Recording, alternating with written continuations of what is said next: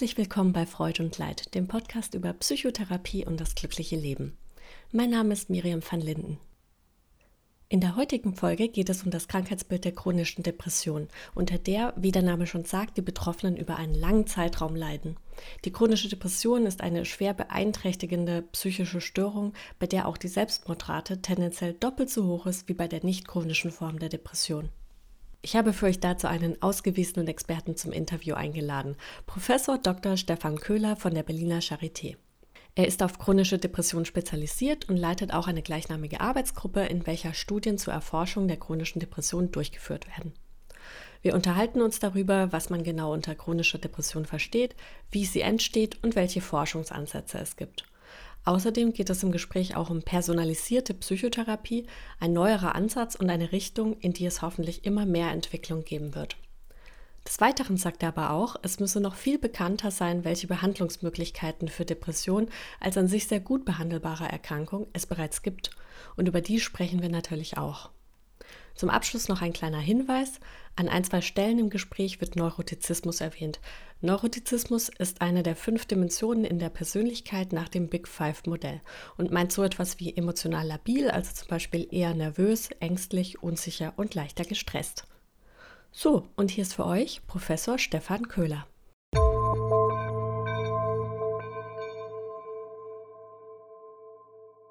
Herr Professor Köhler, vielen Dank, dass Sie heute hier im Podcast sind. Ja, gerne. Hallo, grüße Sie. Grüße Sie. Ja, wir sprechen heute über chronische Depression und ähm, Depression an sich ist ja als Krankheitsbild inzwischen recht bekannt, weil ja auch einfach sehr viele Menschen im Laufe ihres Lebens davon betroffen sind. Weniger bekannt sind ja wahrscheinlich die verschiedenen Formen der Depression. Deshalb möchten wir heute die chronische Depression mal ein bisschen näher beleuchten. Mhm, sehr gerne. Ähm, vielleicht fangen wir da also am besten mit einer Einordnung an. Ähm, wann spricht man denn von der chronischen Depression im Unterschied zur nicht chronischen? Ja, also die chronische Depression, wenn man sie so als ein Subtyp auffassen möchte der depressiven Erkrankung, ähm, ist letztendlich erstmal über ein Zeitkriterium definiert. Dazu muss man wissen, dass es ja verschiedene Diagnosemanuale gibt, das äh, internationale, die ICD-10 und das amerikanische System für psychiatrische Erkrankungen, das ähm, American Psychiatric Association, das DSM-5 in seiner neuesten Form. Im DSM-5 wird da auch gar nicht mehr von der chronischen Depression, sondern von der sogenannten persistierenden depressiven Strömung gesprochen. Mhm. Und als wesentliches Kriterium dieser Erkrankung ist ein, äh, eine Zeitkategorie genannt, nämlich die Dauer von zwei Jahren. Und das zentrale Charakteristikum dieser chronischen Depression ist, dass die Betroffenen über eben zwei Jahre am mindestens der Hälfte der Tage an depressiven Symptomen leiden. Das kann sogar noch eingeteilt werden in äh, einen frühen Beginn oder einen späten Beginn. Und wenn diese Symptomatik vor dem 21. Lebensjahr auftritt, würde man von einem frühen Beginn sprechen. Mhm. Das Gleiche würde ja jetzt auch auf das Krankheitsbild der Dysthymie zutreffen. Also das äh, ist ja auch was sehr langanhaltendes. Wie unterscheiden Sie da zur chronischen Depression? Also die Dysthymie im DSM-5 ist tatsächlich eine unterkategorisiert worden in die persistierende depressive Störung, weil es da auch Schwierigkeiten gab, die ganz klar voneinander zu trennen. Bei der Dysthymie, die ist ja tatsächlich ein gar nicht so einfaches Konzept, da handelt es sich tatsächlich auch um eine lang anhaltende Stimmungsstörung, die durch insgesamt eine leichtgradige depressive Stimmung über einen Zeitraum von mindestens zwei Jahren charakterisiert ist. Dort muss es nicht mindestens die Hälfte der Tage vorliegend sein. Mhm. Auch wieder bei der chronischen Depression, wenn man diese Unterscheidung machen will, kann die Symptomatik meistens früh in der Kindheit oder im Jugendalter beginnen und die betroffenen Personen leiden eben unter einer depressiven Symptomatik und sind da häufig mit, sehr mit vertraut. Weswegen auch früher oder auch heutzutage noch diskutiert wird, ob die Dysthymie nicht ein Teil der Persönlichkeit sein kann. Ähm, da gibt es mittlerweile viele gute Studien, die da das auch kritisch sehen und das als eigenes Erkrankungsbild ein, einordnen würden, weil Patienten mit einer Dysthymie eben nicht einen leichten Verlauf ihrer Erkrankung haben, wie man es möglicherweise annehmen würde. Mhm. Nämlich fast alle Betroffenen mit einer Dysthymie erleben im Verlauf ihrer Erkrankung tatsächlich auch eine voll ausgeprägte depressive Episode. Mhm. Und das verursacht natürlich enorm hohe Kosten im Bereich von ähm, fürs Gesundheitswesen, aber auch im Bereich der Arbeitslosigkeit und was man nicht vergessen darf, dass es eine hohe Funktionseinschränkung gibt, die damit einhergeht. Ja. Was ich damit sagen will, ist, dass die Dysthymie tatsächlich eben keine leichtere Form der Depression ist. Wenn man aber so will, kann sie im DSM-5 als ein Subtyp der persistierenden depressiven Störung verstanden werden. Mhm. Also die liegen schon alle relativ nah auch irgendwie beieinander oder das eine kann auch mal zum anderen führen. Das ist, glaube ich, ein wichtiger Punkt und das ist das Schöne, dass es im ICD-11 jetzt auch die Möglichkeit gibt. Also jetzt sind wir wieder im internationalen Diagnosesystem, mhm. was in den letzten Jahren die chronische Depression eigentlich nie so als spezifisch ähm, erfasst hat. Und auch im ICD-11 kann man die chronische Depression als solche zumindest nicht kodieren. Aber im ICD-11 ist zumindest erstmal die, erstmals die Möglichkeit, eine Dysthymie auch mit einer schweren Depression zu verbinden, im Sinne einer sogenannten Double Depression. Was ist damit gemeint? Hier ist es häufig so, dass dann Patienten, die an einer Dysthymie leiden, noch eine zusätzliche schwere depressive Episode entwickeln Daher der Begriff Double Depression, weil sich dann eine schwere Episode wie auftropfend auf eine Dysthymie äh, ergeben kann. Und das kann im ICD-11 zumindest jetzt zusammen kombiniert auch diagnostiziert werden, was ein Schritt vorwärts ist. Eine klassische chronische Depression, wie es im DSM-5 jetzt als persistierende depressive Störung diagnostiziert werden kann, ist leider im ICD-11 auch noch nicht gegeben. Mhm. Und warum ist das so? Also sehen Sie das für die Zukunft noch kommen oder? Ja, das ist, glaube ich, schon auch eine, eine, sagen wir mal so, die, die Subtypen depressiver Erkrankungen wurden ja schon über viele Dekaden versucht, ähm, ja, herauszuarbeiten und voneinander zu unterscheiden. Es gibt zum Beispiel ja immer noch den geläufigen Begriff der endogenen und auch exogenen Depression. Ja. Leider ließen sich diese Subtypen wissenschaftlich nie sehr gut voneinander tatsächlich differenzieren. Weder hinsichtlich der Psychopathologie noch hinsichtlich eines differenzierten Ansprechens auf Medikamente oder Psychotherapie weswegen ähm, Subtypen depressiver Erkrankungen es tatsächlich recht schwer haben, in Diagnosesysteme zu kommen. Und auch bei der chronischen Depression oder auch persistierenden depressiven Störung ist es nicht so, dass das ein ganz unkritisches Konzept ist, ähm, wie das gesehen wird. Was man auch daran erkennt, dass tatsächlich als übergeordnetes Kriterium eben vor allem dieses Zeitkriterium steht. Mhm.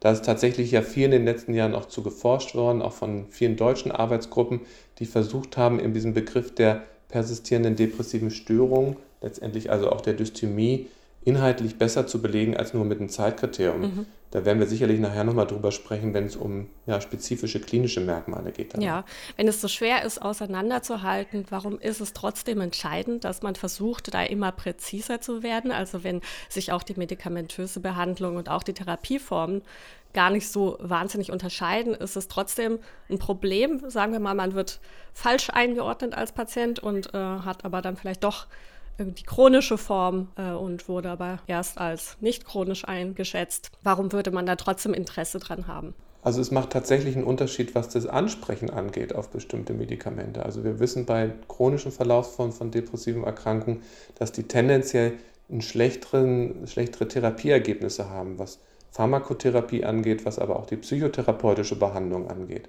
Es werden auch weitere ähm, klinische Faktoren wie eine erhöhte Suizidrate ähm, für chronische Formen der Depression beschrieben, eine höhere Komorbiditätsrate im Bereich der sogenannten Achse 1 oder Achse 2, was man ja heute ähm, nicht mehr gar nicht mehr auf den Achsen einteilen würde, aber das im Bereich der zum Beispiel komorbiden Angsterkrankungen oder Substanzabhängigkeiten, aber eben auch im Bereich von Persönlichkeitsakzentuierung und Persönlichkeitsstörung. Patienten mit einer chronischen Depression häufig äh, stärkere Komorbiditäten haben als Patienten mit nicht chronischen Verlaufsformen. Mhm. Und das spielt natürlich schon eine Rolle für die Behandlungsansätze. Ähm, mittlerweile gibt es auch tatsächlich Konzepte, die sich spezialisiert versuchen, der chronischen Depression zu widmen. Aber es spielt eben auch im Bewusstsein von Behandler und äh, Patientinnen eine Rolle. Ähm, handelt es sich eher um eine chronische oder nicht chronische Verlaufsform, um entsprechend auch hier ja, aufklären zu können über die ja, Erkrankung selbst und die möglichen Risikofaktoren, die damit einhergehen. Ja. Ähm, wie sehen denn die typischen Symptome überhaupt aus von der chronischen Depression, damit natürlich auch in gewisser Weise überhaupt von Depression und äh, vielleicht können Sie den Krankheitsverlauf auch so anhand eines Beispiels ein bisschen beschreiben. Ja, also die, die, sagen die Symptomatik, und das ist ja auch der, das, was das ECD-11 sagt, unterscheidet sich erstmal nicht grundsätzlich von dem einer nicht chronischen Depression mit den drei Hauptsymptomen der ja, gedrückten Stimmung, der Anhedonie und der äh, Antriebslosigkeit, die sozusagen auch als Hauptsymptome im ICD benannt werden. Dann gibt es diverse äh, Nebenkriterien, dazu gehören zum Beispiel die Schla äh, Schlafstörung, die Zukunftsängste, Hoffnungslosigkeit, Suizidgedanken, die eine große Rolle spielen, bis hin zum Appetitverlust und auch Gewichtsverlust. Da gibt es tatsächlich also diese Kriterien, die für erstmal alle depressiven Erkrankungen äh, zutreffend sind. Und bei den chronischen Depressionen gibt es Untersuchungen, die zeigen, dass möglicherweise eben die Ausprägung dieser Symptomatik äh, stärker sein kann als bei den nicht chronischen Verlaufsformen. Wobei, da muss man ehrlich sein und sagen, das ist sicherlich sehr heterogen in der Studienlage. Es ist nicht so, dass pauschal alle chronisch depressiven Patienten auch schwerer im Sinne einer schwereren Symptomausprägung erkrankt sein müssen. Mhm. Es gibt da also eine unterschiedliche Befundlage, wenn man sich jetzt nur anhand der, der Symptome aus dem ICD-11 heraus äh, mit beschäftigt. Mhm. Jetzt ist aber für uns Kliniker sehr wichtig, dass es eben noch weitere Symptome oder Merkmale gibt, die ähm, die chronische Depression, Klammer auch eine Dysthymie, auch kennzeichnen. Und die würde ich vielleicht im Folgenden mal skizzieren, weil ich glaube, die sind für die Hörer ja, Hörer und Hörerinnen sehr spannend. Ja, gern. Was wir mittlerweile aus den Studien wissen, ist, dass Patienten mit einer persistierenden depressiven Störung häufig sehr starke widrige Kindheitserfahrungen bis hin zu Kindesmisshandlung erlebt haben. Ähm, hier wird häufig der Begriff der frühkindlichen Traumatisierung auch äh, genutzt, wobei Traumatisierung hier in dem Sinne mehr ist als der Begriff zum Beispiel aus der posttraumatischen Belastungsstörung. Was ist damit gemeint? In speziellen Fragebögen wird zum Beispiel erfasst, wie es sich bezüglich der emotionalen Vernachlässigung und auch der emotionalen Traumatisierung bei Patienten mit einer chronischen Depression verhält. Und äh, damit mittlerweile gibt es gute Untersuchungen, die gezeigt haben, dass Patienten mit einer chronischen Depression insbesondere in diesen Bereichen, das heißt emotionale Nähe durch prägende Bezugspersonen, also durch zum Beispiel Eltern oder eben auch ein hoher Anspruch durch diese ähm, prägenden Bezugspersonen, stark damit korrelieren kann, dass sich im Verlauf eine chronische Depression äh, ausbildet. Und das ist auch etwas, diese widrigen Kindheitserfahrungen, Kindesmisshandlungen, die sich tendenziell stärker ausprägen bei einer chronischen Depression als bei einer episodischen. Ich sage tendenziell, weil es auch hier sozusagen natürlich eine Korrelation gibt mit dem aus der Ausprägung einer chronischen Depressionsform, aber nicht zwingend immer einen signifikanten Unterschied zu den nicht chronischen Formen. Das heißt, nicht alle chronisch depressiven Patienten ähm, haben keine Kindesmisshandlung oder widrigen Kindheitserfahrungen gehabt. Mhm. Es ist, man muss es ein Stück weit als Kontinuum sehen, aber für uns in der Klinik ist es schon häufig sehr eindrücklich, dass gerade sozusagen im Bereich der emotionalen Vernachlässigung, des emotionalen Missbrauchs häufig Patienten äh, mit einer chronischen Depression diese dann angeben. Das ist ein ganz zentraler, wichtiger Punkt, der auch für die, wenn wir später über Therapieprinzipien sprechen, dass der ähm, ja eine zentrale Rolle spielt in sozusagen spezialisierten Behandlungskonzepten. Mhm.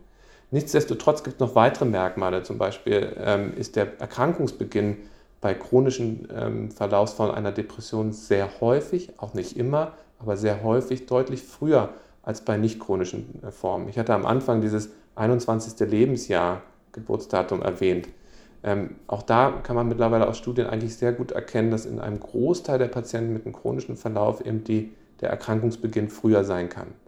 Was nicht heißt, dass es nicht auch Verlaufsformen, chronische Verlaufsformen gibt, die sich tendenziell später erst manifestieren. Also gibt es tatsächlich auch den Begriff des späten Beginns einer chronischen Verlaufsform. Ähm, nichtsdestotrotz ist tendenziell der frühe Beginn etwas, was diese Erkrankung ähm, kennzeichnet. Mhm.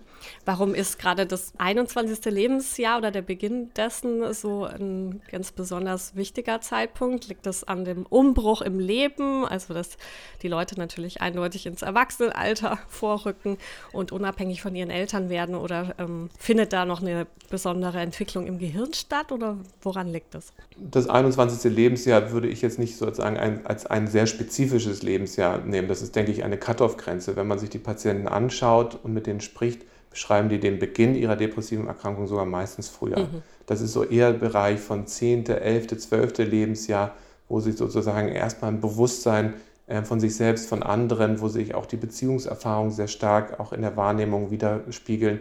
Das wäre eher mein Eindruck, wo sich häufig die Patienten mit einer chronischen Depression und einem frühen Beginn sozusagen äußern zu, dass da an der Stelle häufig das erstmalig zu einer ja, erlebten Depression gekommen ist. Also gar nicht unbedingt das 21. Lebensjahr, was eher so ein, so ein Cut-off-Kriterium ist, um zu sagen, früher oder später beginnen. Mhm. Ich halte eher sozusagen diesen Bereich von 8., 9. bis 12., 13. Lebensjahr sehr entscheidend, weil dort die Patienten häufig dort dieses invalidierende Umfeld erleben und auch wahrnehmen im Sinne dieser ja, widrigen Kindheitserfahrung, wie ich sie vorhin beschrieben mhm. habe. okay. Ähm, ich hatte Sie aber unterbrochen. Sie waren gerade noch im Krankheitsverlauf oder auch weitere Symptome, die sich zeigen können. Ja, also mittlerweile, und das sind interessante Studien, die, die aus Lübeck kommen, aus München, wir in Berlin haben auch ein bisschen dazu beigetragen, die Freiburger Kollegen ähm, konnten tatsächlich feststellen, dass sich bei Patienten mit einer chronischen Depression ein hoher Ausprägungsgrad an Neurotizismus zeigt. Und wenn ich diese Faktoren jetzt benenne, dann meine ich sie auch wirklich immer im Unterschied zu nicht chronischen Verlaufsformen. Mhm. Ähm, das sind ja Begriffe, die tatsächlich auch in den, ähm, in, im Bereich der Persönlichkeitsstörungsdiagnostik eine Rolle spielen, vor allem in den neuen Diagnosemanualen. Auch konnte man feststellen, dass Patienten mit einer chronischen Verlaufsform häufig eine niedrigere Ausprägung von Extraversion haben, also der Orientierung nach außen. Häufiger sowas haben wie eine Alexithymie, also eine Gefühlsblindheit, auch in der Wahrnehmung von sich selbst und auch anderen.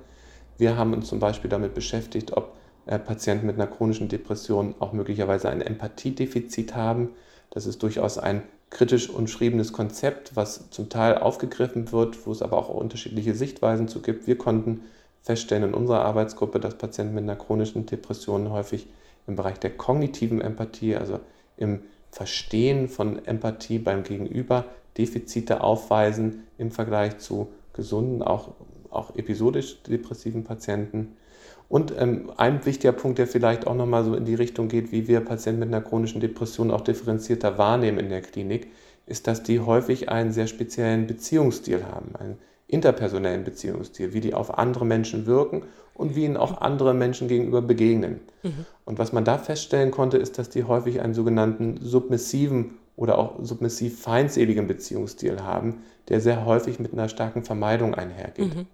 Das ist interessanterweise etwas, was sich ähm, wissenschaftlich erst jetzt in den letzten Jahren gut belegen ließ, aber in den Konzepten für eine spezielle Psychotherapie, zum Beispiel aus dem CBES-Programm, das ähm, eben einen spezialisierten Behandlungsansatz für, zur Behandlung der chronischen Depression darstellt, schon sehr früh durch äh, James Jim McCullough postuliert wurde, dass die Patienten im interpersonellen Verhalten eben einen bestimmten Beziehungsstil haben, diesen vermeidend submissiven äh, Beziehungsstil, der die häufig kennzeichnet und der sich häufig auch wiederfindet, auch im Vergleich zu nicht chronischen Formen. Mhm. Ja?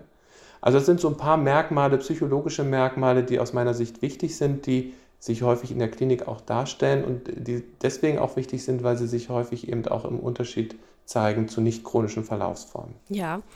Sagen wir mal, jemand hat eine, also gefühlt eine immer wiederkehrende nicht chronische Depressionsform. Also lediglich, weil es dann über diese zwei Jahre hinausgeht, würde man das dann trotzdem als chronisch bezeichnen. Sie haben jetzt da einige Symptome recht genau beschrieben. Wenn die jetzt da alle nicht passen, dann wäre es irgendwie schwer, den da trotzdem einzuordnen als chronische Depressionsform, oder? Wichtig ist, dass das tatsächlich keine, keine Definitionsmerkmale einer chronischen Depression sind. Ne? Das ist etwas, was in den letzten Jahren beforscht wurde, was aber in den Diagnosemanualen so noch nicht, noch nicht verankert ist. Mhm, okay. Ähm, hierbei ist wirklich, wirklich nochmal zu sagen, auch diesen, diese sehr scharfe Trennung zwischen episodischer, ne, also mit einem rezidierenden Verlauf und einer chronischen Form, wo es sozusagen kontinuierlich anhält, ähm, ist leider am Ende auch gar nicht so ganz trennscharf.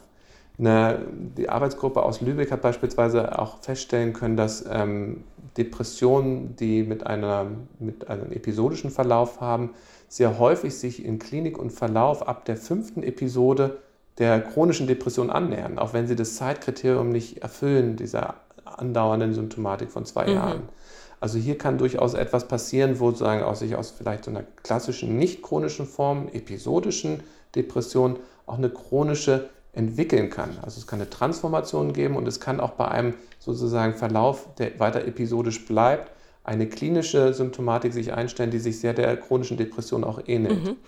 Das macht es tatsächlich schwierig und dieses Konstrukt zu sagen, wir haben auch hier einen Subtyp, der ist klar chronisch und wir haben einen Subtyp, der ist klar episodisch, lässt sich vielleicht über den klinischen Verlauf zum Teil auch ganz gut rausexplorieren, aber es ist nicht zwingend, dass damit auch eine sehr unterschiedliche Psychopathologie und Klinik einhergehen muss. Okay. Ähm, kann man denn sagen, dass sozusagen eine Verschleppungsgefahr besteht, wenn man also eine nicht chronische Depression nicht behandelt? Und Sie sagen ja, wenn das ein paar Mal auftritt, dann kann sich das eben auch in eine chronische Depression hineinsteigern, sozusagen. Ähm, ist es also auch deswegen wichtig, dass man eine nicht chronische Depression auf jeden Fall möglichst frühzeitig behandeln würde, damit es eben nicht chronisch wird? Also hier geht es ja tatsächlich auch so ein bisschen um den Präventionsgedanken. Mhm. Und ich denke schon, auch wenn wir, wenn wir da noch zu wenig Studien haben, um klar davon auszugehen, dass sich eine nicht behandelte episodische Depression immer in eine chronische verwandelt. Ich denke, das ist, kann man so nicht formulieren. Nichtsdestotrotz wissen wir im eigentlich im Bereich vieler psychiatrischer Erkrankungen, dass eine frühzeitige Behandlung ähm, ja eher einen, einen positiven Effekt auf das Gesamtbehandlungsergebnis und den Gesamtverlauf von Erkrankungen hat. Und so würde ich das tatsächlich nicht nur für die episodische Depression sehen, was wiederum nicht heißen soll, dass wir immer frühzeitig auch mit Medikamenten zwingend behandeln müssen. Mhm. Aber dass wir, eine, dass wir mit den Strategien, die zur Verfügung stehen, was, was soziale Kontakte, Sport, gesunde Ernährung, Tagesstruktur angeht, die ja unisono für ähm, gute Effekte auch haben zur Behandlung depressiver Symptome, dass die möglichst frühzeitig auch durch Erkennung dieser Erkrankungen und eben Interventionen auf den genannten Ebenen sicherlich einen positiven Beitrag dazu haben werden, dass sich ähm, der Gesamtbehandlungsverlauf besser darstellt und möglicherweise eben auch eine, eine Therapieresistenz, die ja als Begriff auch nochmal zu trennen ist von einem chronischen Verlauf, ähm, weniger häufig einstellen muss. Mhm.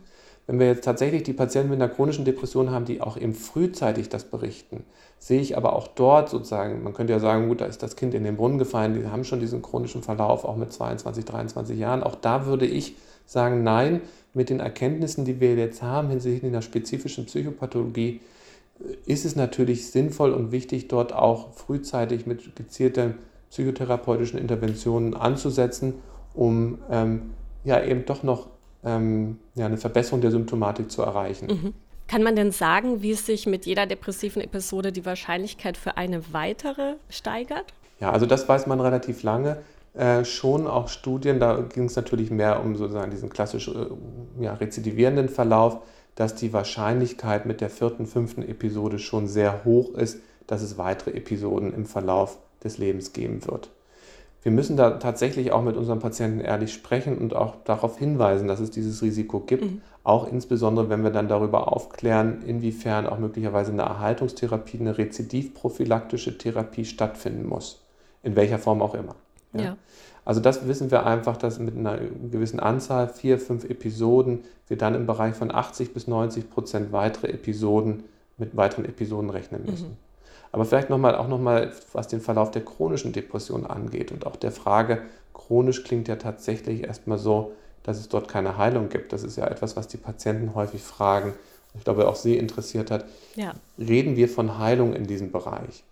Im, Im, klinischen Alltag, und ich arbeite viel psychotherapeutisch mit Patienten mit einer chronischen Depression, versuche ich den Begriff Heilung hier nicht zu verwenden, sondern Verbesserung der Symptomatik, Lebensqualität, Verbesserung der zwischenmenschlichen Beziehungen sind am Ende sehr entscheidende Stellgrößen, auf die wir in der Therapie abzielen. Auch Bezug nehmend eben wieder auf Jim McCullough, der das CBEST gegründet hat, der auch immer nicht müde wird zu betonen, dass es sich tatsächlich um chronische Erkrankungen handelt, die aufgrund dieser Erfahrung, die Patienten gemacht haben, ähm, ja mit sich bringen, dass dort ein lebenslanges daran Arbeiten an diesen sogenannten Verhaltensmustern notwendig ist, um der Depression zu begegnen. Man muss es da tatsächlich so sehen wie vielleicht ein Bluthochdruck oder ein Diabetes, dass es hier um etwas Kontinuierliches in der Behandlung geht, gilt, was trotzdem auch zu guten Behandlungsergebnissen führen kann und bestenfalls auch zu einer deutlichen Abnahme der Symptomatik. Mhm. Vielleicht, bevor wir noch weiter auf die Behandlung zu sprechen kommen, vielleicht gerade noch ein paar Fragen zur Verbreitung wie, mhm. und auch zur Häufigkeit. Wie verbreitet ist denn chronische Depression in Deutschland? Ja, also man geht ja davon aus, dass ähm, 20 bis 30 Prozent der Patienten ähm, mit einer Depression einen chronischen Verlauf ihrer Erkrankung haben. Ja? Also das ist im klinischen Setting meistens noch ähm, etwas häufiger. Dort haben wir eben auch noch stärker dann ähm, Patienten, die eben diesen chronischen Verlauf auch haben. Aber 20 bis 30 Prozent ist, denke ich, eine Zahl, mit der man rechnen mhm. kann, wenn man über die Depression allgemein spricht. Also von denen, die von einer Depression betroffen sind. Und das sind wie viele? Ja, also die Lebenszeitprävalenz, die, die geht ja auf eine depressive Episode zu haben, die kann ja teilweise, wird ja von den Studien angegeben, von 15 bis teilweise 20, 22 Prozent, mhm. je nach ja, Untersuchung muss man sagen. Und davon kann man eben ausgehen, dass 20 bis 30 Prozent auch einen chronischen Verlauf nehmen, mhm. äh, insbesondere wenn wir über, uns die klinischen Stichproben uns anschauen. Welche Komorbiditäten, also Begleiterkrankungen, spielen denn so die größte Rolle? Angsterkrankungen spielen eine Rolle, Substanzabhängigkeiten ist tatsächlich nicht selten. Wir haben auch Patienten mit posttraumatischen Belastungsstörungen, wo das Trauma dann wirklich sehr stark ausgeprägt ist. Das sind sozusagen die, die typischen ähm, psychiatrischen Komorbiditäten, aber insbesondere dann auch im Bereich der Persönlichkeitsstörung, wo es ja viel auch um Interaktion geht, ähm, sind Patienten die, die häufig dort auch eine, eine Störung aufweisen, im sogenannten Cluster C, im ängstlich vermeidenden ähm, Cluster der Persönlichkeitsstörung ist das besonders stark ausgeprägt. Auch hier ist es nicht so, dass alle Studien da unisono zeigen, dass die Patienten mit einer chronischen Depression mehr Persönlichkeitsstörungen haben. Es zeigt sich aber in der Tendenz der Studien schon so, dass es eben gerade in diesem Bereich häufiger komorbide Persönlichkeitsstörungen gibt bei Patienten mit einer chronischen Depression im Vergleich zu den nicht chronischen Verlaufsformen. Mhm. Wenn für die Entstehung ja doch ähm, recht häufig auch diese negativen Kindheitserfahrungen eine Rolle spielen, dann würde ich jetzt mal annehmen, dass die Häufigkeit an äh, Erkrankungen, an chronischer Depression weltweit wahrscheinlich ähnlich sein wird. Liege ich da richtig? Ja, also zumindest meines Wissens äh, gibt es dort jetzt keine dramatischen Unterschiede, ähm, wo diese Erkrankung erfasst wird, die, die mit ihren chronischen Verlaufsformen ähm, zwischen den einzelnen Ländern ist es halt wichtig, dass es überhaupt erfasst wird. Und das muss man schon sagen, dass dieser Verlaufstyp so beforscht wird, nicht nur hinsichtlich der zeitlichen Komponente, sondern auch hinsichtlich der Psychopathologie, die dahinter steckt und den Merkmalen, den klinischen Merkmalen. Das ist sicherlich etwas, was erst in der letzten Dekade sehr stark durchgeführt wurde. Mhm. Wie gesagt, in, nicht nur in Deutschland, auch in anderen Ländern, aber auch Deutschland hat sich sehr stark hier darum bemüht, die Arbeitsgruppen an den verschiedenen Unikliniken, ähm, sich ähm, eben mit einer Charakterisierung stärker hervorzutun bei dieser Patientengruppe. Mhm. Vorhin hatten Sie endogene Faktoren auch schon kurz angesprochen. Gibt es denn da auch Studien, die sagen, dass zum Beispiel irgendwie genetische Faktoren bei chronischer Depression eine größere Rolle spielen als bei der nicht chronischen Form? Also man muss ja heutzutage sagen, man würde jetzt nicht mehr nur sagen, jetzt Genetik ist der entscheidende Punkt. Wir sind ja in einem Zeitalter, wo epigenetische Veränderungen eine große Rolle spielen, also wo sozusagen diese Gen-Umwelt-Interaktion ganz entscheidend ist. Mhm. Depression selbst hat ja eine genetische Heritabilität von ca. 50 Prozent. Das ist jetzt, ähm, da gibt es sicherlich Erkrankungen, die da noch höher sind. Die Depression ist wahnsinnig heterogen, weswegen auch sozusagen die Effekte, wenn man sie jetzt auf einzelne Gene runterbrechen will, nicht besonders hoch sind. Viel wichtiger erscheint mir an der Stelle, sich klarzumachen und dass, ähm, dass diese widrigen Kindheitserfahrungen sich durchaus eben auch epigenetisch im Genom der Patientinnen und Patienten ähm, ja, widerspiegeln. Und da gibt es viele Untersuchungen zu, die das auch nachweisen können, dass Traumatisierung tatsächlich eben auch einen Einfluss hat auf epigenetischer Ebene mhm. bis hin, und das sind auch interessante Untersuchungen, wie sowas dann auch weiter vererbt wird, wie tatsächlich dann darüber, über diese Erfahrung, über diese epigenetischen Veränderungen, ähm, Merkmale ähm, sich dann auch ähm, an, an Kinder weiterreichen können, weitergereicht werden können. Mhm.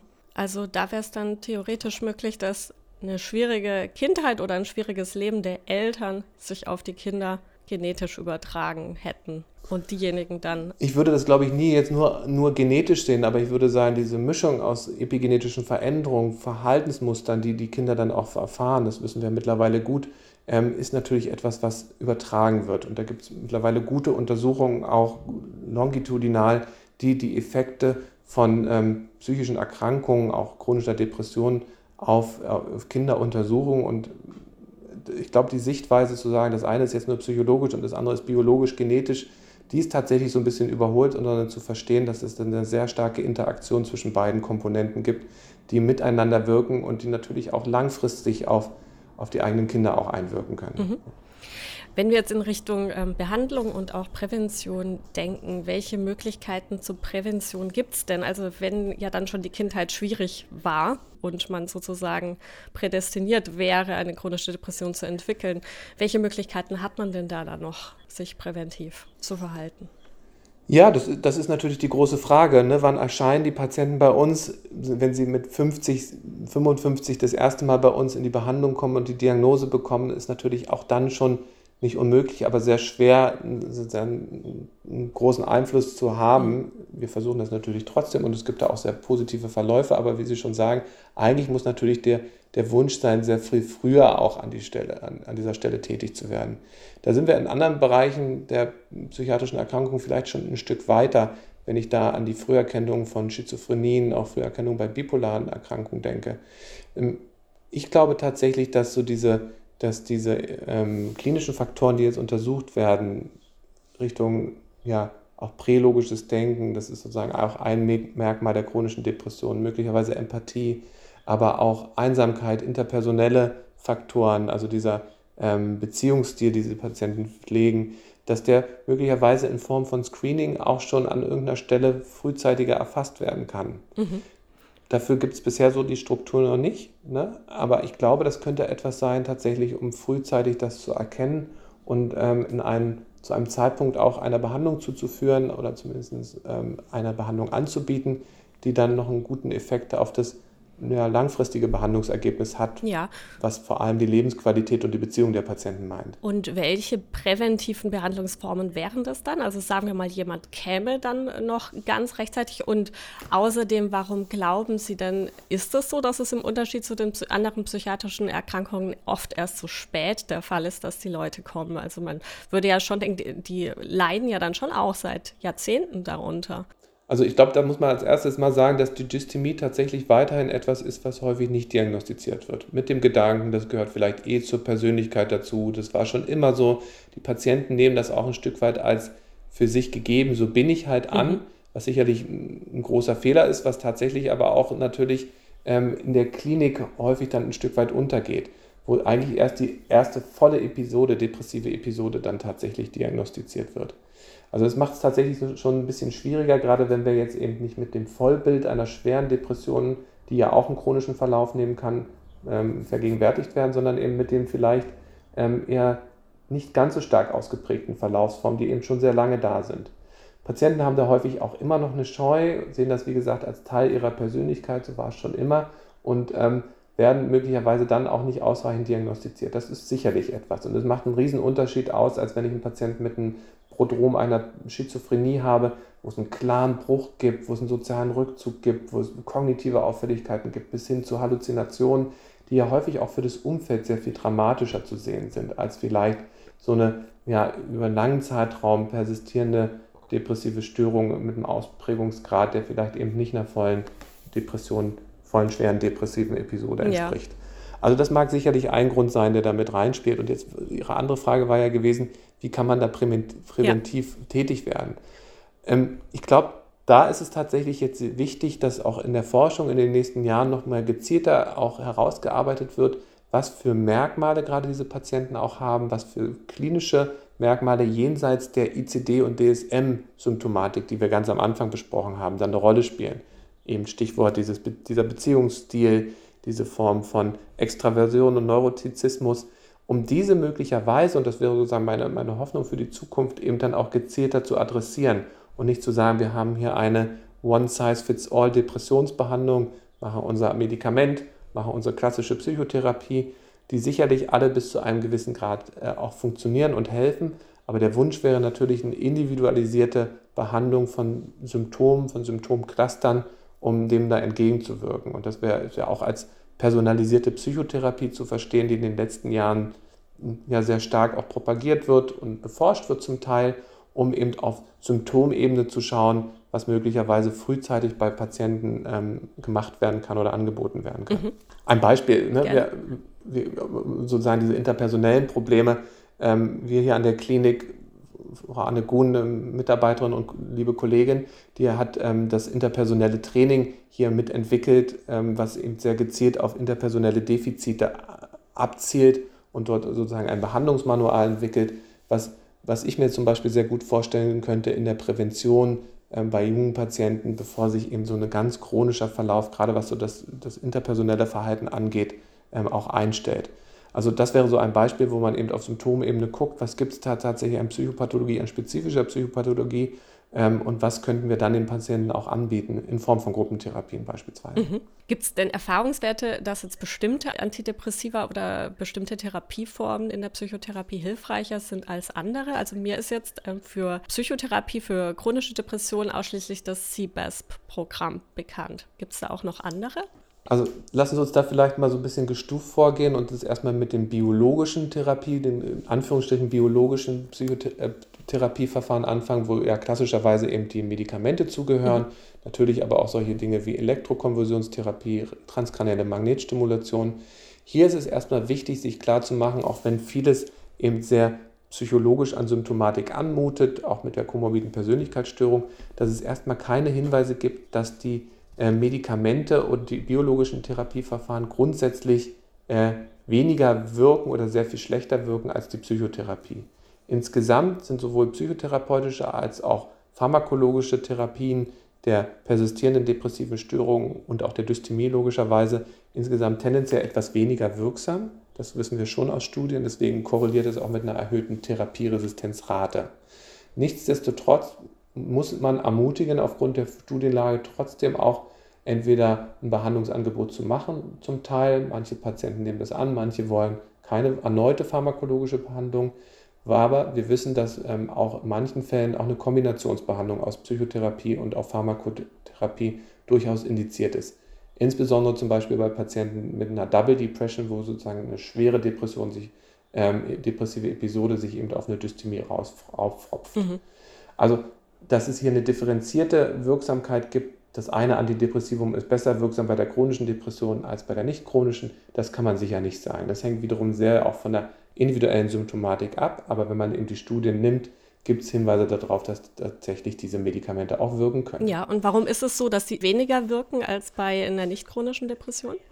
Warum ist das so? Das hat sicherlich was mit, dem, mit den verschiedenen Faktoren zu tun, die eben den Ausprägungsgrad äh, angehen, das fehlende soziale Umfeld, diese widrigen Kindheitserfahrungen, also all diese Faktoren, die sich im Konglomerat ähm, unterscheiden von der nicht chronischen Verlaufsform und die ja alle an sich auch ein, ein Faktor sind, die tatsächlich die Verlaufsform negativ beeinflussen und natürlich damit auch einhergehend mit ähm, ja, einer schwierigen Behandlungsbedingung assoziiert sind. Mhm. Sowohl pharmakologisch als auch psychotherapeutisch. Ja, verstehe. Okay.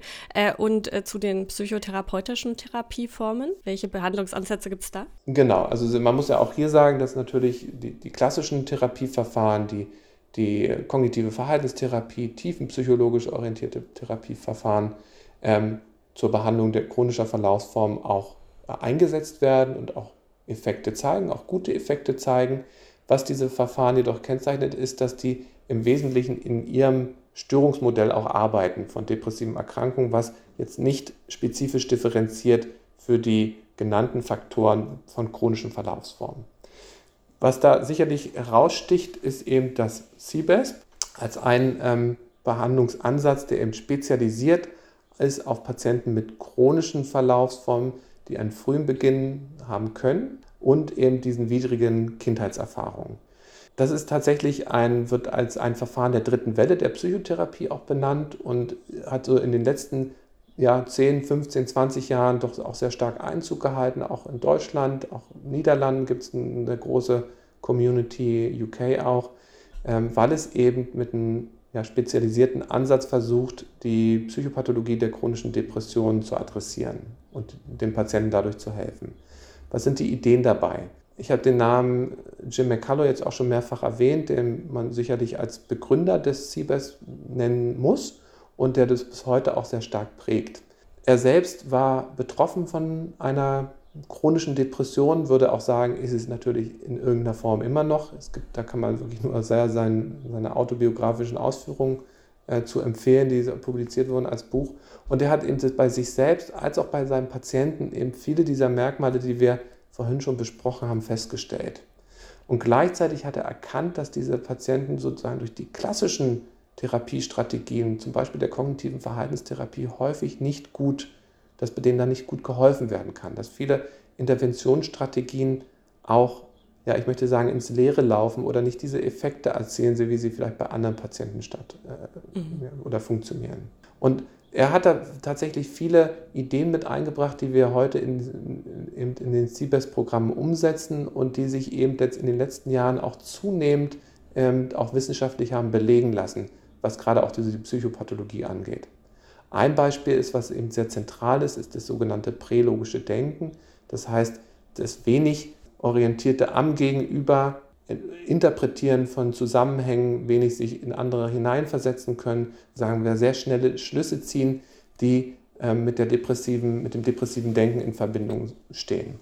Dieses sogenannte prälogische Denken lässt sich mittlerweile auch gut durch Fragebögen ähm, ja, zusammenfassen und adressieren. Und äh, das ist tatsächlich etwas, was im CBEST sehr stark trainiert wird auf verschiedenen Stufen, das deutlich zu machen und eben alternative Sichtweisen, gerade im, im zwischenmenschlichen Bereich, zu erlernen, Strategien zu erlernen. Könnten Sie da mal ein Beispiel machen, wie das so klingt, so dieses prälogische Denken? Welche, welche Sätze hätte man da im Kopf? Prälogisches Denken ist am Ende ähm, etwas, was von ähm, Jean Piaget aus, aus der präoperationalen Phase, aus der Entwicklungspsychologie entlehnt ist und wo Patienten, eigentlich waren es ja bei Piaget vor allem die Kinder, mhm. sehr, sehr stark äh, egozentriert und wenig auf Zusammenhänge aus sind und sich auch wenig in den Gegenüber hineinversetzen können.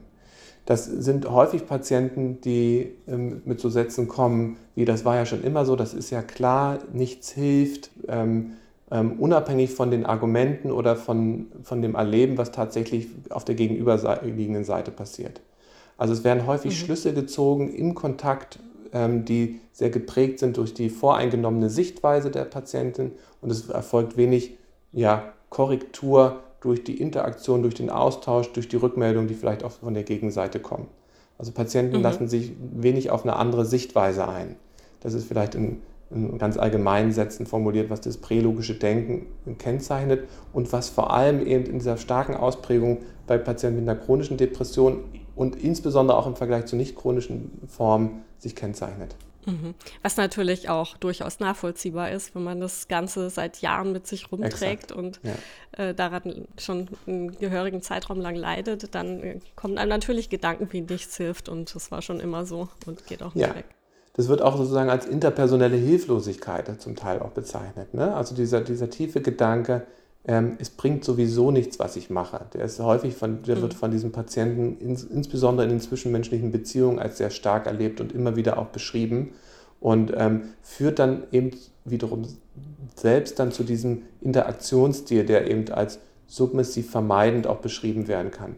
Diese Hilflosigkeit führt zu Rückzug, zu Einsamkeit, auch Einsamkeit als etwas, was sehr stark jetzt auch beforscht wird von den Münchner Kollegen, verbunden mit äh, verschiedenen ja, Beziehungsstilen beziehungsweise ähm, ja, frühkindlichen auch Stilen, in, wie Beziehungen gelebt werden können.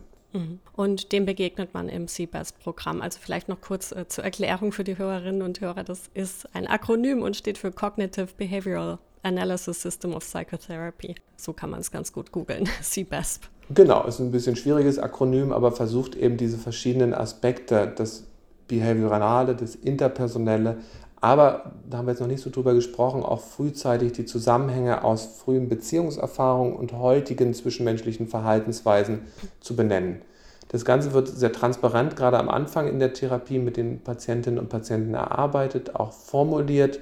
Es gibt sogenannte Stempel oder Prägungen, die sich darauf beziehen, auf diese Beziehungserfahrungen und welchen Einfluss die bis heute auf das Leben der Patientinnen und Patienten haben. Ein anderer wichtiger Aspekt ist, dass dann auch sogenannte Übertragungshypothesen in der Therapie formuliert werden. Hier geht es darum, was Befürchtungen der Patienten angeht, wie sich zum Beispiel auch die Therapeutin oder das therapeutische Team gegenüber den Patienten verhalten könnten auf bestimmte Verhaltensweisen. Das ist sozusagen etwas, was im CBEST eine große Rolle spielt.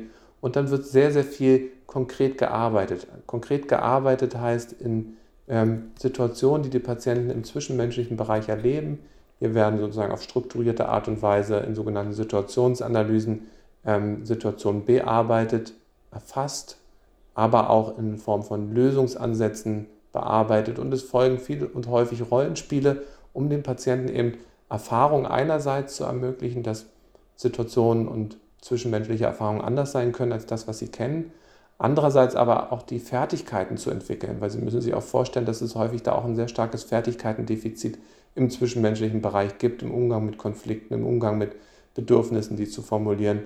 Ähm, und das sind tatsächlich alles Aspekte, die im CBES eine große Rolle spielen. Nichtsdestotrotz ein, ein Thema, das man sozusagen auch nochmal im CBES sozusagen betonen muss, ist die Beziehungsgestaltung, die sich tatsächlich ein Stück weit auch unterscheidet von anderen Therapieformen weil diese Patienten eben so sehr schwer in diesem prälogischen Denken drin sind, sind häufig auch Rückmeldungen auf das eigene Verhalten sehr, ja, kommen selten an. Man spricht hier von einer interpersonellen Mauer und McCullough spricht auch von einer äh, Mauer, die die Patienten um sich herum aufbauen, auch als Schutz, muss man sagen, sicherlich, aber auch, weil sie nie einen anderen Umgang mit anderen Menschen in, äh, erlernen konnten. Und hier ist die Beziehungsgestaltung im CBS etwas ganz Besonderes, weil wir als Therapeutinnen und Therapeuten in bestimmten Situationen, die auf bestimmte Verhaltensweisen des Patienten ausgelegt sind, uns persönlich, das heißt mit unserem emotionalen Erleben einlassen und unser emotionales Erleben ähm, zur Verfügung stellen für die Patientinnen und Patienten in Bezug auf deren Verhaltensweisen. Also wir geben emotionale Rückmeldungen. Es gibt dieses, den Begriff der kontingenten persönlichen Rückmeldung, äh, eben auf bestimmte Situationen, die bestenfalls schon vorher auch benannt wurden im Sinne der Übertragungshypothesen, sodass der Patient mit uns neue Beziehungserfahrungen bestenfalls machen kann, aber eben auch die Rückmeldung bekommt, wo bestimmte Verhaltensweisen eben zu äh, schwierigen Reaktionen beim Gegenüber beispielsweise führen können. Mhm. Ja, sehr interessant. Das klingt mhm. eigentlich ein bisschen so, als ob da sogar auch psychoanalytische Aspekte einfließen.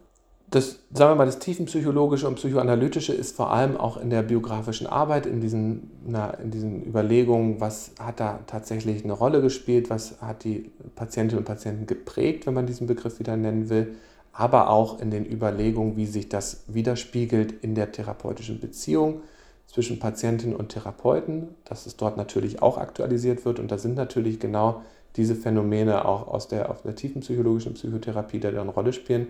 Im Unterschied zu diesen anderen Verfahren wären wir, würden, versuchen wir das sehr transparent und sehr gemeinsam mit den Patienten am Anfang zu erarbeiten, sodass hier sozusagen immer auch eine Blaupause besteht zwischen den Erwartungen und den tatsächlichen Erfahrungen, die Patienten in der Therapie machen.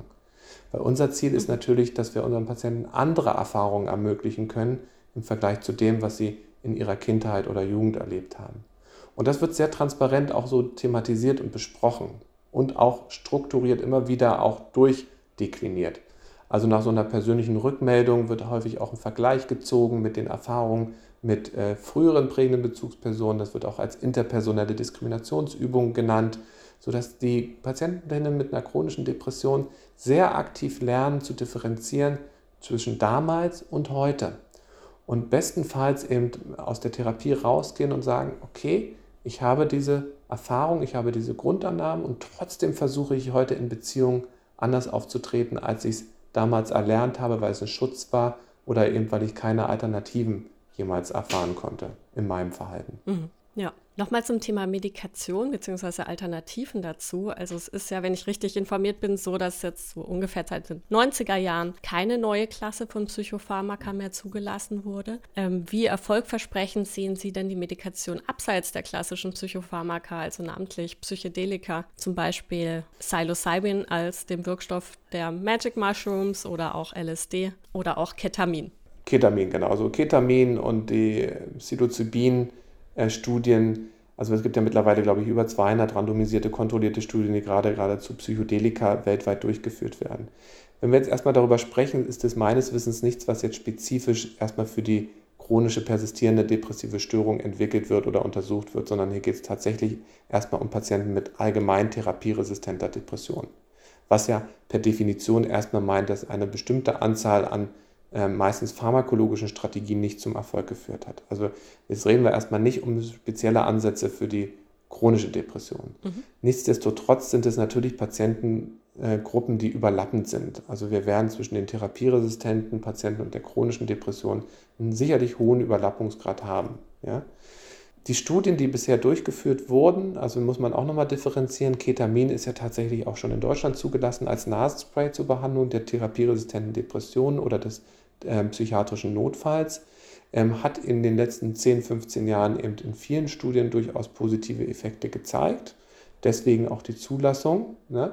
Ehrlicherweise muss man sagen, sind die Effekte in der Klinik häufig nicht so ganz dramatisch, wie die Studien das suggerieren würden, wo man wirklich ja auch innerhalb von Tagen ähm, schon ausgeprägte antidepressive Effekte gesehen hat. Mhm. Möglicherweise waren das aber auch andere Patientinnen als in den Studien, als die, die wir in unseren Kliniken täglich sehen, wovon ich ehrlicherweise ausgehe. Ja, allerdings ja dann immer noch erheblich schneller als die Antidepressiva, die erst nach Wochen wirken. Ja, aber hier muss man, wie gesagt, auch zwischen noch ein bisschen unterscheiden, was sozusagen der, der die Klinik dann mit sich bringt und ähm, was die Studien suggerieren. Ich will das gar nicht kleinreden. Ich bin sehr froh, dass wir einen neuen Behandlungsansatz haben, der auch neurobiologisch andere Systeme adressiert als das monoaminerge System, wie die klassischen Antidepressiva und wo man möglicherweise eben auch sehr viel schneller Effekte hat. Mhm. Also Ketamin oder die Gruppe überhaupt der NMDA-Rezeptorantagonisten ist ja etwas, was ähm, als neue Substanz in, in die Behandlung eingezogen ist mittlerweile und auch an vielen Kliniken regelhaft verwendet wird als ein Baustein, zu dem anderen ähm, ja, Behandlungsansätzen, die wir haben, neben den klassischen Antidepressiva, der Elektrokonversionstherapie, natürlich den psychotherapeutischen Verfahren, ähm, aber auch sowas wie Schlaf- und Lichttherapie, Schlafentzugs- und auch Lichttherapie. Zu der Gruppe der psychoaktiven Psychedelika, ähm, Sie haben das Psilocybin genannt, auch hier in der Charité wird dazu eine Studie durchgeführt, in Mannheim mit, mit Herrn Gründer federführend, der die Studie leitet. Hier ist ja so ein bisschen der Ansatz, im Rahmen einer ja, Kombinationsbehandlung aus einer Psilocybin-Behandlung plus psychotherapeutischer Begleitung, fällt auch immer der Begriff der disruptiven Psychotherapie, ja, Erfahrungen zu machen, die den Zugang zu bestimmten Emotionen, Erfahrungen ermöglichen, die auf klassischen Wege bisher nicht stattgefunden haben. Hier gibt es tatsächlich einen ganz, großes, ganz großen Hype drum und auch tatsächlich vielversprechende Studien der letzten Jahre ähm, die gezeigt haben, dass auch hier dramatische Effekte, Game Changer, Veränderungen der Sichtweise aufs Leben da eine große Rolle spielten für einige der Teilnehmerinnen und Teilnehmer. Aber ich möchte da auch trotzdem darum bitten, dass wir da erst die großen kontrollierten Studien auch abwarten wollen und müssen, um abschließend eine Beurteilung zu haben von dem, ähm, wie gut ist es tatsächlich wirksam, erstmal für alle depressiven Patienten, wie wirksam ist es dann vielleicht auch für die Gruppe der chronisch depressiven Patienten, weil man nicht vergessen darf, wir haben hier auch bei den chronisch depressiven Patienten eben einen Großteil an traumatisierten Patientinnen und Patienten. Und diese Erfahrung, die sozusagen, ich sage mal, ein Stück weit ja flutend auch antizipiert werden, also in einer sehr schnellen, in einem sehr schnellen Setting auch hervorgerufen werden sollen, ähm, muss man natürlich auch schauen, ob das sozusagen für diese Patientengruppe hilfreich ist. Mhm. Wenngleich es immer wieder auch Daten gibt zur Behandlung von posttraumatischer Belastungsstörung, wo auch positive Effekte der Psychedelika festgestellt werden konnten. Aber ich bitte da eigentlich wirklich darauf zu warten, bis das in kontrollierten, randomisierten, kontrollierten Studien auch tatsächlich nachgewiesen wurde, weil Vorher bleibt es tatsächlich für mich etwas, was experimentell ist und ähm, ich gerade bei dieser sehr vulnerablen Patientengruppe zurückhaltend wäre. Mhm. Wann ist denn damit zu rechnen, dass wir da die Studienergebnisse haben? Laufen die schon? Es laufen viele Studien. Ich kann nicht sagen, es wird eine, wird eine große Menge auch an Studienergebnissen geben, die dann gesammelt betrachtet werden müssen. Ähm, beim Ketamin haben wir das über einen Zeitraum von fünf bis zehn Jahren gehabt. Ich glaube, hier wird es schneller gehen. Es gibt tatsächlich Einzelfallzulassungen schon, beziehungsweise im Off-Label-Bereich vielmehr, wo dann auch Psychedelika angesetzt werden. In Deutschland ist es tatsächlich schwierig. Es gibt natürlich andere europäische Länder, die da viel mehr Erfahrung haben. In der Schweiz beispielsweise gibt es schon Kliniken, die das machen. Auch in den Niederlanden hörte ich davon. Man kann natürlich immer Sachen machen, wenn man unterschreibt, äh, dass das im Off-Label-Bereich eingesetzt wird. Ich denke, bis zu einer Zulassung werden wir noch einen längeren Weg haben. Vielleicht wird das auch, wie es typischerweise ist, dann frühzeitiger in den USA stattfinden. Aber wie gesagt, ich möchte sozusagen, bevor wir über Zulassung sprechen, dann erstmal tatsächlich die guten äh, Studienergebnisse, die diesbezüglich sehen. Ich vermute, dass sich das bestenfalls auch einordnen wird als ein Bestandteil in, die, in den Bausatz der Depressionsbehandlung, wo wir sicherlich noch viel brauchen an, an Optionen, weil wir eben Therapieresistenzraten haben von 30, 40 Prozent. Und mit den klassischen Antidepressiva wissen wir ja einfach auch mittlerweile gut, dass die gewisse Effekte haben, aber die am Ende doch deutlich geringer sind als jetzt sagen wir mal die Glückspille, die, die sicher zum Effekt führen wird. Und wir wissen auch um die Nebenwirkungen und die Probleme des Absetzens und der langfristigen Konsequenzen einer kontinuierlichen Antidepressiva-Gabe. Mhm.